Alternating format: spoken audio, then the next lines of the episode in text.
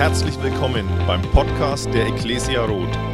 Wir freuen uns, dass du dir die Zeit nimmst, diese Predigt anzuhören und wünschen dir dabei eine ermutigende Begegnung mit Gott.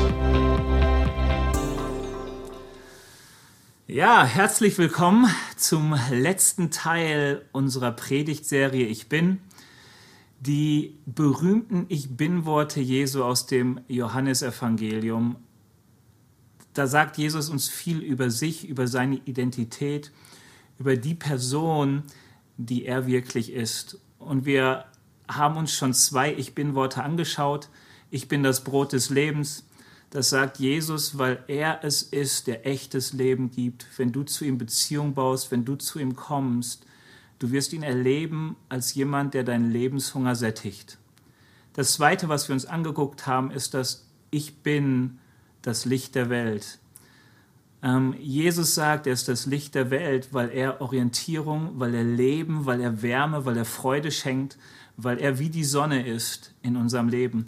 Heute kommen wir zum äh, letzten Ich bin Wort in unserer Reihe, nämlich Ich bin der wahre Weinstock. Ich weiß nicht, wie es euch geht, aber mit Licht und mit Brot kann ich viel anfangen. Das begegnet mir täglich. Wenn es um den Weinstock geht, ähm, dann kenne ich die Weintraube oder ich kenne den Wein, ich kenne die Rosinen und all das bekomme ich wunderbar bei Aldi. Aber wie das genau da hinkommt und was ein Weinstock genau ist, wie das funktioniert, das habe ich nicht gewusst. Und ich habe mich einfach mal ein bisschen schlau gemacht, weil es unheimlich hilfreich ist, um zu verstehen, was Jesus damit meint, wenn er sagt, er ist der Weinstock. Und wir können einfach mal in der Bibel zwei Verse dazu lesen. Das ist, steht im Johannesevangelium Kapitel 15, die Verse 1 und 2. Wir werden aber noch später bis Vers 11 lesen. Also wenn ihr die Bibel aufschlagt, ihr müsst sie gar nicht zuschlagen. Da heißt es, da sagt Jesus, ich bin der wahre Weinstock und mein Vater ist der Weinbauer. Jede Rebe an mir, die nicht Frucht bringt, nimmt er weg. Und jede, die Frucht bringt, reinigt er, damit sie noch mehr Frucht bringt. Ich will euch das Bild vom Weinstock erklären, auch einfach mit den biblischen Wörtern, die hier verwendet werden. Der Botaniker kennt viel mehr Bezeichnungen, kennt viel mehr Details. Aber ich habe euch ein Bild mitgebracht vom Weinstock, von einer Rebe und erkläre euch das. Das untere Teil, das ihr seht, das ist das, was Jesus hier als Weinstock bezeichnet. Das ist sozusagen die Wurzel ähm, mit dem, so als Nicht-Botaniker würde man sagen, Stamm und der geht bis zu diesem Knoten, den ihr seht. Ähm, und dieser Stamm ist unheimlich wichtig, weil er die ganze Kraft, die ganze Nahrung, die ganze Energie ähm, für die Reben bereithält, aus der Erde zieht, weitergibt. Also die muss stark sein, die muss resistent sein ähm, gegen Keime, gegen Krankheiten. Und die Bibel sagt uns hier, das ist Jesus. Und dann gibt es die Reben. Und die Reben sind diese, ich nenne es einfach mal Äste oder Zweige, die aus diesem Stock hervorgehen und sich nach links und rechts biegen. Ähm, die sind da, damit sich aus ihnen heraus die Trauben bilden können. Also diesen dickeren Ast, den man da sieht, das ist die Rebe. Und wenn diese neue Triebe schlägt, ähm, dann hängen an diesen Trieben Weintrauben. Damit komme ich zum nächsten ups, Punkt. Ähm, es ist jetzt nur noch eine halbe Weintraube, aber das, was du vielleicht, zumindest ich als Weintraube kennst, nämlich dieses Ding, ist eigentlich eine Beere. Und die Weintraube ist diese ganze Traube, die darunter hängt. Also der Weinstock bringt Frucht hervor, ähm, nämlich die Weintraube der Botaniker sagt, glaube Rispe dazu. Und diese einzelnen Trauben sind eigentlich Beeren. Ich hoffe, ich habe jetzt niemanden verwirrt. Und diese Weinstöcke werden gepflanzt genau wegen diesen Trauben. Denn ich aus diesen Trauben, wenn die gut sind, wenn die süß sind, wenn die reif sind, wenn die gut gezüchtet sind, dann kann man da super Wein rausmachen, tolle Rosinen, ähm, schmecken wunderbar, Essig und tolle Produkte. Aber damit das geschehen kann, und das steht hier auch, braucht jeder Weinberg ein Winzer, ein, ähm, wie heißt es hier, ein Weinbauer, jemand, der die Rebe erzieht. Oder wie es die Bibel hier im zweiten Vers sagt, der die Rebe reinigt. Wenn du einen Weinstock einfach wild wachsen lässt, dann wird er verwildern. Dann produziert er viele Blätter, dann produziert er viel Holz, auch altes Holz, der kann richtig stark wachsen.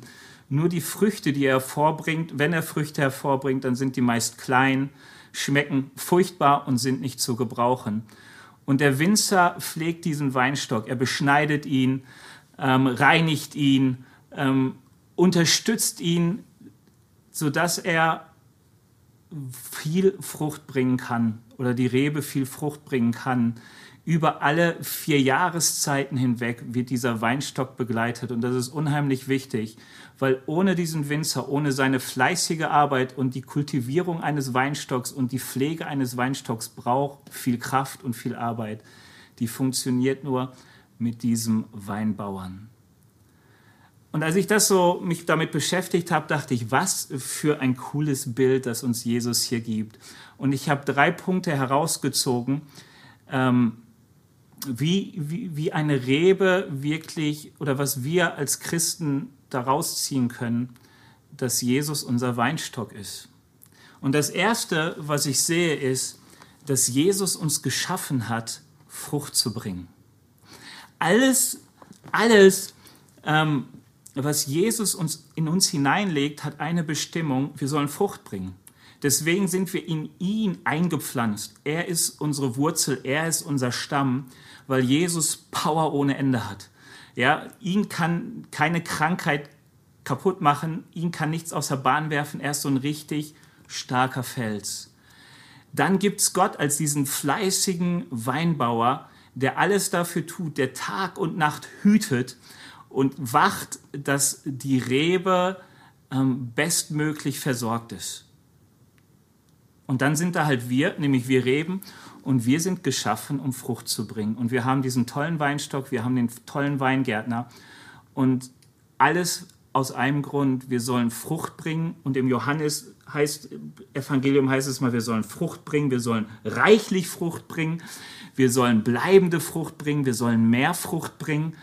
Und diese Frucht, wenn, sie, wenn der Weinbauer sich gute Mühe gegeben hat und wenn die Wurzel gut ist, dann ist es eine herrliche Frucht. Die Weinfrucht steht für Lebensfülle, für Freude, für Frieden. Ähm, es ist herrlich süß und erfreut den Menschen. Also mich erfreut das Produkt, das da auf dem Tisch steht. Und es ist so wichtig, dass es bei dieser Frucht oder bei der Rebe nicht darauf ankommt, dass sie möglichst viele Weintrauben produziert, sondern dass sie möglichst gute Trauben produziert. Also es ist wirklich so ein Qualitätswerk, das da hinauskommt.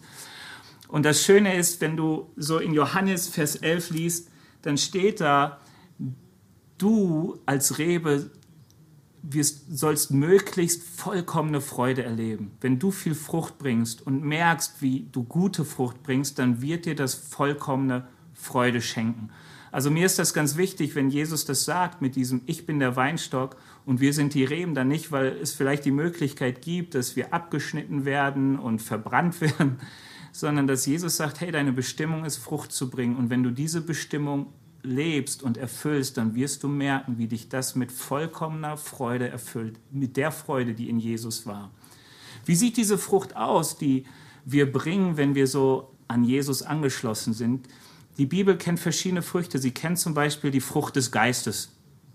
Davon kann man lesen in Galater 5, Verse 22 und 23. Da heißt es, die Frucht des Geistes ist lauter Liebe, Freude, Friede, Geduld, Freundlichkeit, Güte, Treue, Sanftmut und Selbstbeherrschung. Und ich dachte, das ist interessant. Am Anfang steht Frucht und dann kommen lauter Dinge. Und ich dachte, das erinnert sofort an eine Traube. Du hast eine Traube mit ganz vielen Beeren. Und die Beere kann Liebe sein, kann Freude sein, kann Friede sein, Geduld sein, der Geist Gottes, das was die, die Kraft Gottes, die so von Jesus zu den Reben fließt, bringt das hervor. Unheimlich schöne Beeren, die mögen unterschiedlich reif in deinem Leben sein, aber du bist dazu bestimmt, diese Frucht hervorzubringen. In Epheser 5, Vers 9 redet Paulus von der Frucht des Lichts, die in Gerechtigkeit und Wahrheit und Güte besteht.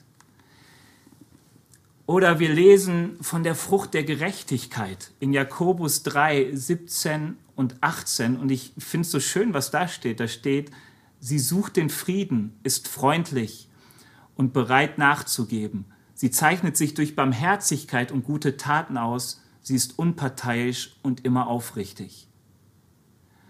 Was für eine Schönheit diese Kraft, die in Jesus ist und zu uns kommt, an Frucht in uns hervorbringen möchte. Und ich habe bei diesem Studium von Weinstöcken noch etwas gesehen, was ich faszinierend fand. Wenn dieser Fruchttrieb oder die, der Trieb, die Rebe, die einjährige Rebe, wenn sie Frucht treibt und die Frucht geerntet wird, dann verhärtet das Holz und es bilden sich, man nennt sie Augen. Aber aus jedem dieser Augen kann wieder ein neuer Trieb erwachsen, eine neue Rebe erwachsen, die wieder Frucht bringt. Wenn ich jetzt ein bisschen das nicht so richtig veranschaulicht ist, ihr seht die Bilder neben mir eingeblendet, aber was mir das sagt ist, jede Rebe soll nicht nur Frucht bringen, die, die Jesus zeigt, sondern jede Rebe hat auch das Potenzial, wieder Menschen zu erreichen, Jesus nachzufolgen. Eine Frucht, die wir bringen dürfen, die wir Jesus kennen, ist, dass wir Menschen dafür begeistern, Jesus kennenzulernen und so eingepropft zu werden in, in diesen Weinstock Jesu. Dass sie merken selbst, oh, meine Bestimmung ist Frucht zu bringen.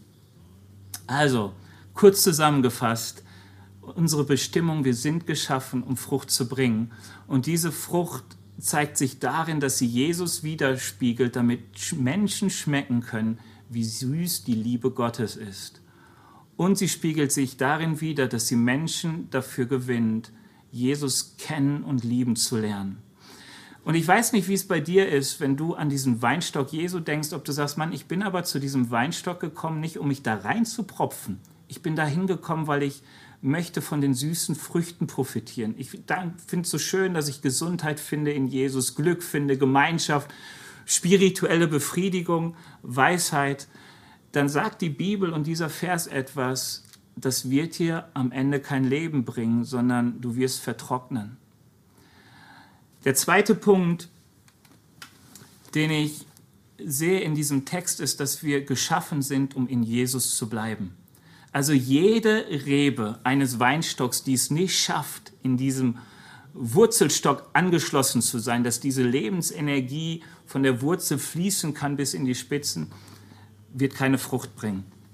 Deswegen, wir müssen angeschlossen bleiben an diesen Lebenssaft Gottes. Und das Schöne ist, dass die Bibel uns genau sagt, was das heißt. Und wir lesen jetzt einfach mal nochmal diesen Text von Vers 1 bis Vers 11. Ich bin der wahre Weinstock und mein Vater ist der Weinbauer. Jede Rebe an mir, die nicht Frucht bringt, nimmt er weg, und jede, die Frucht bringt, reinigt er, damit sie noch mehr Frucht bringt. Ihr seid schon rein um des Wortes willen, das ich euch gesagt habe. Bleibt in mir, und ich bleibe in euch. Wie die Rebe aus sich heraus keine Frucht bringen kann, wenn sie nicht am Weinstock bleibt, so könnt auch ihr es nicht, wenn ihr nicht in mir bleibt. Ich bin der Weinstock, ihr seid die Reben. Wer in mir bleibt und ich in ihm, der bringt viel Frucht, denn ohne mich könnt ihr nichts tun. Wer nicht in mir bleibt, wird weggeworfen wie die Rebe und verdorrt. Man sammelt sie und wirft sie ins Feuer und sie verbrennen. Wenn ihr in mir bleibt und meine Worte in euch bleiben, dann bittet um alles, was ihr wollt, und es wird euch zuteil werden. Dadurch wird mein Vater verherrlicht, dass ihr viel Frucht bringt und meine Jünger werdet. Wie mich der Vater geliebt hat, so habe ich euch geliebt. Bleibt in meiner Liebe. Wenn ihr meine Gebote haltet, werdet ihr in meiner Liebe bleiben, so wie ich, in die wie, so wie ich die Gebote meines Vaters gehalten habe und in seiner Liebe bleibe. Das habe ich euch gesagt, damit meine Freude in euch sei und eure Freude vollkommen werde. Ich finde die Bibelstelle so stark. Weil was sagt Jesus, was heißt es, in, in ihm gewurzelt zu sein, in ihm zu bleiben? Die Bibel sagt uns hier, es heißt, in der Liebe zu bleiben. Und, und ein Vers, den, den, der mich echt berührt und trifft, ist Johannes 15, Vers 9. Der ist so stark, weil Jesus sagt da, mit der Liebe, mit der mich der Vater geliebt hat, mit dieser Liebe liebe ich euch. Und, ich, und die Bibel sagt uns, dass diese Liebe real und erfahrbar ist. Sie sagt uns, dass der Heilige Geist diese Liebe in unser Herz ausgießt. Ähm, und wir erleben dürfen, dass wir Kinder Gottes sind. Und für mich berührt das so, weil es eine ganz plastische, also eigentlich gibt es verschiedene Bibelstellen, die uns ganz plastisch zeigen, wie die Liebe des Vaters zu Jesus war. Wir sehen diese Liebe. Matthäus 3, Vers 17 heißt es zum Beispiel, dass eine Stimme vom Himmel kam, also Gott redete und sagte, dies ist mein geliebter Sohn, an den ich mich freue. Das ist, was Jesus dir sagt, du bist mein geliebtes Kind, an dem ich mich freue. Jesus freut sich an dir. Du, du erlebst Worte der Wertschätzung, der Liebe. Ich, keiner kann mir den Wert geben, den mir Jesus gibt, durch seine Liebe. Und die Bibel sagt uns eine Kraft, die erlebbar ist. Wie funktioniert das? Das eine ist, was uns die Bibel hier sagt, ist, bleibe in seinem Wort. Ähm, bleibe in seinem Wort. Warum?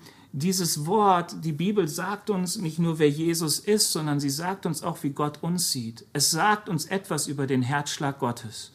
Und du kannst diese Bibel Tag aus und Tag ein lesen und du kannst absolut, das kann dich absolut erschlagen und dich, dich müde machen und frustriert machen. Und deswegen steht im Johannes, bleibt in meinem Wort. Und die Bibel kennt, oder das Griechische kennt zwei Wörter dafür, Logos und Rema. Logos steht für dieses geschriebene Wort. Ja, geschriebene Worte kennen wir viele. Manche Briefe eilen nicht, denkst, okay, so ein geschriebenes Wort, aber es gibt geschriebene Worte, die können lebendig werden. Wenn du dann einen Liebesbrief liest, der dir geschickt wird, dann ist jedes Wort wie wunderbar. Ja, es berührt dein Herz, du könntest weinen, lachen vor Freude, keine Ahnung. Und die, Gott sagt, hey, so soll auch das Wort werden. Es soll zu dir persönlich reden. Plötzlich liest du Matthäus 3,17 und du merkst, hey, das ist nicht nur ein Wort, das der Vater zu Jesus sagt, es ist ein Wort, das direkt zu mir gesagt ist. Ich bin das Kind, das Gott von Herzen liebt und an dem er sich freut. Ich darf in dieser Liebe bleiben. Wie? Lies doch sein Wort und bitte Gott darum, dass er es lebendig macht. Die Bibel sagt uns, dass der Heilige Geist in uns wohnt und dieser Geist wird immer wieder zu uns reden, ganz persönlich. Weißt du, dieses Wort, das Gott sagt, hilft auch zu prüfen, was sein Wille ist. Wieso interessiert mich der Wille Gottes? Weil mich Gott interessiert. Meine Frau hätte ein Riesenproblem mit mir, wenn ich sagen würde, ich liebe dich, aber was du willst, interessiert mich nicht. Natürlich interessiert mich das. Warum? Weil ich will ihr Freude machen. Ich will ihr gefallen, ganz sicher. Nicht, weil ich eine Memme bin, sondern weil ich meine Frau liebe. Und dieses Johannesevangelium sagt uns noch etwas, nämlich in Vers 7, dass wenn wir in seiner Liebe bleiben, können wir bitten, was wir wollen und Gott wird es uns geben. Weißt du, ich, ich merke, dass das, was uns in dieser Liebe hält, ist auch die Kommunikation mit Gott. Du kannst nicht in einer Liebesbeziehung bleiben, wenn du nicht kommunizierst, wenn du nicht miteinander redest. Und was mir das zeigt, ist, dass Gott auch auf mich hört, dass er mein, das Gespräch mit mir sucht und ich sehe darin wirklich so eine vollkommene Vater-Kind-Beziehung. Ich weiß nicht, wie deine war und wir haben alle Vater-Kind-Beziehungen, die irgendwo nicht perfekt sind. Aber wenn ich in die Bibel schaue, dann sehe ich, ich habe einen perfekten Vater und der behandelt mich wie sein geliebtes Kind. Ich soll nur in seiner Liebe bleiben. Wie sieht das aus, wenn eine Rebe fruchtlos bleibt? Ich glaube, ein gutes Beispiel dafür ist Lukas 15. Da sehen wir einen von seinem Vater geliebten Sohn und dieser Sohn sagt, Vater, weißt du, gib mir all das Geld, das mir zusteht. Und dann verschwand dieser Sohn. Er hat sich ein nettes Leben gegönnt mit dem, was er gar nicht alles verdient hat. Er hatte eigentlich Beziehung zu diesem Vater, aber die Beziehung hat er nicht gelebt. Er war weit weg, keine Kommunikation mehr. Ähm, er war, war, war ein Mensch, der ohne Mitgefühl, ohne Verantwortung für seinen Vater war. Und vielleicht kennst du das von dir auch, dass du denkst, ja, irgendwie, ich möchte einen Gott, der mir dient, aber wer dieser Gott ist, wie er fühlt, wie er denkt, wer er ist, das interessiert mich nicht. Dann bist du so eine Rebe, die keine Frucht bringen kann, weil du nicht in Jesus bist. Und wenn du sagst, warum sagst du das, Benny? Ganz einfach, weil Lukas 15 eine gute Antwort bietet, wie du zurückkommen kannst in diese Gemeinschaft mit Jesus, indem du umkehrst, zu, zu, die, zu Gott, dem Vater kommst und sagst, Herr, vergib mir. Und du wirst erleben, und das ist ganz, ganz wichtig, es ist nicht nur wichtig, Buße zu tun, sondern auch zu erleben, wie Gott seine Arme weit macht, dich annimmt und dir vergibt, dich reinigt. Ich, ich wünsche dir das. Also wenn du merkst, ich bin so eher weiter weg, lies mal Lukas 15 und dann hoffe ich, dass dieses Wort zu dir redet und dich bewegt, wieder Gemeinschaft mit Jesus zu suchen. Den dritten Punkt, auch letzten Punkt, den finde ich sehr, sehr interessant, der uns, der, der mir, der, der in Johannes 15 für mich sichtbar wird. Und das ist, dass der Weinstock Erziehung braucht. Also das ist das tatsächliche Fachwort. Ein Weinstock musst du erziehen, damit er Frucht bringt, weil sonst verwildert er. Und die Bibel hier sagt nicht, wir müssen den Weinstock erziehen, sondern was die Bibel sagt, ist, dass Gott die Rebe reinigt. Und wenn du dir mal so ein bisschen anschaust, was das heißt, du kannst YouTube-Videos dazu angucken, dann merkst du, so eine Erziehung für den Weinstock kann richtig brutal sein. Da, da wird gebogen, da wird gebrochen, da wird geschnitten, da wird abgerissen. Ähm, wenn du so verschiedene Fotos von ihm siehst, so ein paar leuchten hier wieder auf, dann merkst du, so ein, so ein Weinstock im Frühjahr sieht super aus, grün, der treibt voran. Im Winter denkst du, was ist das für ein krüppeliges Ding und kannst dir überhaupt nicht vorstellen, dass da irgendwas mal rauskommen kann, was Leben hat. Und man kann sich eigentlich denken, sag mal, muss das sein? Muss man so brutal mit diesem Weinstock umgehen? Muss man so brutal diese Reben beschneiden und was weiß ich nicht? Ja, man muss das, weil sie sonst keine Frucht bringen. Also ein Winzer, ein Weinbauer macht das aus einem Grund, nicht weil er denkt, boah, der Weinstock ist mir aber, der hat mich jetzt geärgert, so viel Arbeit, jetzt gehe ich mal richtig brutal ran, sondern er sagt, nein, ich, ich wünsche mir, dass er die beste Frucht hervorbringt, die er hervorbringen kann und das funktioniert nicht ohne Erziehung, das funktioniert nicht ohne Reinigung. Und deswegen sagt Jesus hier, dass wir geschaffen sind, von Gott erzogen, von Gott gereinigt zu werden. Wir brauchen das, damit wir wachsen und Frucht bringen können.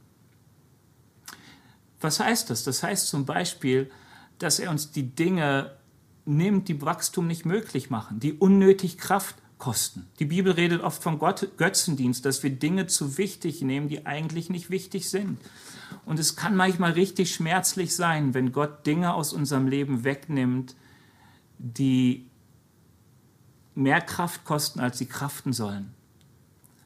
Oder dass er Licht auf Dinge wirft, wo du merkst, hey, da ist Sünde in meinem Leben, da sind Dinge in meinem Leben, die Gott nicht gefallen. Warum? Sie, sie hindern uns daran, Frucht zu bringen. Weißt du, Gott lässt manchmal Dinge zu, damit wir stark und widerstandsfähig werden, weil das müssen wir werden, wenn wir eine Rebe sind, die auch mal durch den Winter kommen soll, die, die Frucht bringen soll. Ähm, er bringt uns mal zur Ruhe. Für die Rebe ist die Winterpause, die Winterruhe unheimlich wichtig, damit sie Kräfte sammeln kann. Vielleicht erleben wir oder erlebst du gerade die Corona, Corona-Krise so als diese Zeit, wo du Kräfte sammeln kannst. Warum? Weil wir brauchen auch diese Zeit. Ähm, manches davon ist gar nicht so angenehm. Erziehung ist nicht immer angenehm. Wir, die meisten von uns wurden erzogen und wir wissen, dass unsere Eltern es nur gut mit uns meinten. Meine Eltern meinten es gut damit, als sie mich erzogen haben, weil sie sagten, hey, wenn es ist gut, wenn du ein paar Manieren hast, wenn du Dankeschön sagen kannst, ähm, wenn du nett bist zu Menschen, die dir begegnen, wenn du so eine gewisse Sozialisierung hast. Warum? Weil sie wissen, das ist richtig gut und wichtig für mich. Und auch Gott weiß, es ist so wichtig, dass wir erzogen werden, dass er uns frei macht von den Dingen, die uns daran hindern, Frucht zu bringen. Und ob das jetzt Sünde ist, ob das Prioritäten sind, die falsch liegen. Ich fand etwas ganz interessant. So eine Rebe muss manchmal geknickt werden, um in die richtige Richtung zu kommen. Und die wird manchmal so geknickt, dass es sogar knackt. aber der Rebe schadet es nicht. Und manchmal muss sie geknickt werden, dass mit manche Augen, die da dran sind, in die Sonne ragen, damit auch klar ist, da kommt ähm, ein guter Trieb heraus und der wird Frucht bringen. Und ich dachte, manchmal biegt uns Gott, manchmal weist er uns und zeigt uns einen Weg und das tut weh. Aber es ist so wichtig, um Frucht zu bringen. Ähm, und wie, wie, wie, macht, wie, wie funktioniert das? Wie können wir ähm, eine Rebe bleiben, die von Gott erzogen wird? Das erste ist, vertraue dem Winzer. Vertraue dem Winzer, vertraue Gott, dass er es wirklich gut meint. Da gibt es einen Vers, der ist sehr bekannt in Römer 8, Vers 28 und 29. Da heißt es, wir wissen aber, dass denen, die Gott lieben, alles zum Guten dient, ihnen, die nach seiner freien Entscheidung berufen sind. Die aber zuvor erwählt hat, die hat er auch im Voraus dazu bestimmt, nach dem Bild seines Sohnes gestaltet zu werden. Die Bibelstelle geht weiter, die könnt ihr auch gerne lesen. Aber was mir auffällt ist, Gott meint es gut. Und Paulus schreibt es hier ganz bewusst. Er sagt, alles, was uns widerfährt, was Gott uns zumutet, was Gott auf uns legt, dient uns zum Guten. Und dieses Gute ist, dass wir viel Frucht tragen, dass wir Jesus ähnlich werden, dass wir hineingestaltet werden in das Bild Jesu hinein.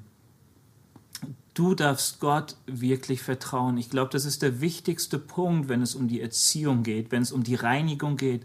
Vertrau Gott, dass er es gut meint, dass er es gut weiß, dass er alles dafür tut, dass du Frucht bringst, dass er dich erwählt hat, dass er dich liebt, dass er dich gesehen hat, dass du die Rebe bist, die ihm kostbar bist, dass du eine tragende Rebe bist. Und er sagt, ich tue alles dafür, dass diese Rebe ihr volles Potenzial entfalten kann und wunderschöne Frucht bringt. Dafür müssen wir gereinigt erzogen werden. Wie geht das? Tue einfach, was Gott dir sagt. Ich glaube, das ist das, was die meisten von uns als Kinder lernen mussten, dass Eltern, die einen erziehen, Eltern, die einen prägen wollen, Eltern, die einem helfen wollen, reif und erwachsen zu werden, dass sie dir etwas sagen und es dir hilft, wenn du es tust. Ich kenne oft auch, dass ich es nicht getan habe und hinterher dann weise wurde und dachte, hatten wohl recht gehabt. Und ähm, die Bibel gibt uns so viel Grund dafür, Gott zu vertrauen, dass er es gut meint und gut weiß und richtig macht und wir deshalb ihm vertrauen dürfen, auch wenn wir Dinge nicht verstehen. Auch wenn es manchmal wehtut. Ich finde das so interessant, wenn du das so siehst bei dieser Rebenerziehung, da werden Reben richtig in eine Richtung gebogen und festgebunden, damit sie in diese Richtung wachsen, wo sie viel Frucht bringen. Und da knackt es im Holz. Also das wirkt brutal. Also ich hätte gesagt, da wurde was kaputt gemacht, aber es wurde gar nicht. Sondern die bringt super Frucht, die wächst dann in eine Richtung, sie wird in eine Richtung gebracht. Und das macht auch das Wort Gottes. Das Wort Gottes hilft uns dabei, unser Denken zu verändern, unser Handeln zu verändern, ähm, verändert zu werden, sodass wir viel Frucht bringen. Bleibe unter seinem Wort, das ist, wozu uns die Bibel rät. Bleib in dem, höre gut hin, lass dich von Gott erziehen, lass dich von Gott reinigen, der Dinge wegnimmt, ähm, der, der uns in Richtung zeigt, der uns prägen möchte. Alles nur zu einem Grund, damit wir viel Frucht bringen. Und ich will dir etwas sagen, was ich so toll finde wenn wir gute und viel Frucht bringen, wisst ihr, wen das ehrt? Das ehrt Gott. Wenn wir gute Frucht bringen, dann ehrt das den, der diese Rebe so erzogen hat, dass sie diese gute Frucht hervorbringt. Und das hängt natürlich zusammen mit dem Weinstock, mit den Wurzeln, aber es hängt auch ganz, ganz viel zusammen mit diesem Weinbergbesitzer oder Winzermeister, mit dem Winzer, der seinen Weinstock so erzieht, dass er gute Frucht bringt, dass daraus guter Wein gemacht werden kann. Und es ehrt diese Menschen. Und wir sollen gute Frucht hervorbringen, weil es Gott ehrt, weil es ihn lobt, weil Menschen deswegen anfangen, ihn zu preisen. Unnütze Reben, Reben, die dem, dem Weinbauer nicht taugen, Reben, die ins Feuer geworfen werden, sind Reben, die sich nicht erziehen lassen die, die die man nicht mehr biegen kann, die gleich brechen, die, die hart geworden sind, so will ich es mal sagen, und nicht mehr hören auf das, was Gott sagt, nicht mehr in die Richtung gehen, die er sich wünscht, die sich, die sich im Schatten bewegen, obwohl sie Sonne bekommen sollen, die, die die Kraft des, des Weinstocks ständig in Anspruch nehmen, aber keine Frucht mehr bringen. Und wenn, wenn Reben keine Frucht bringen, wenn wir keine Frucht bringen, dann wird er durch Gott verunehrt.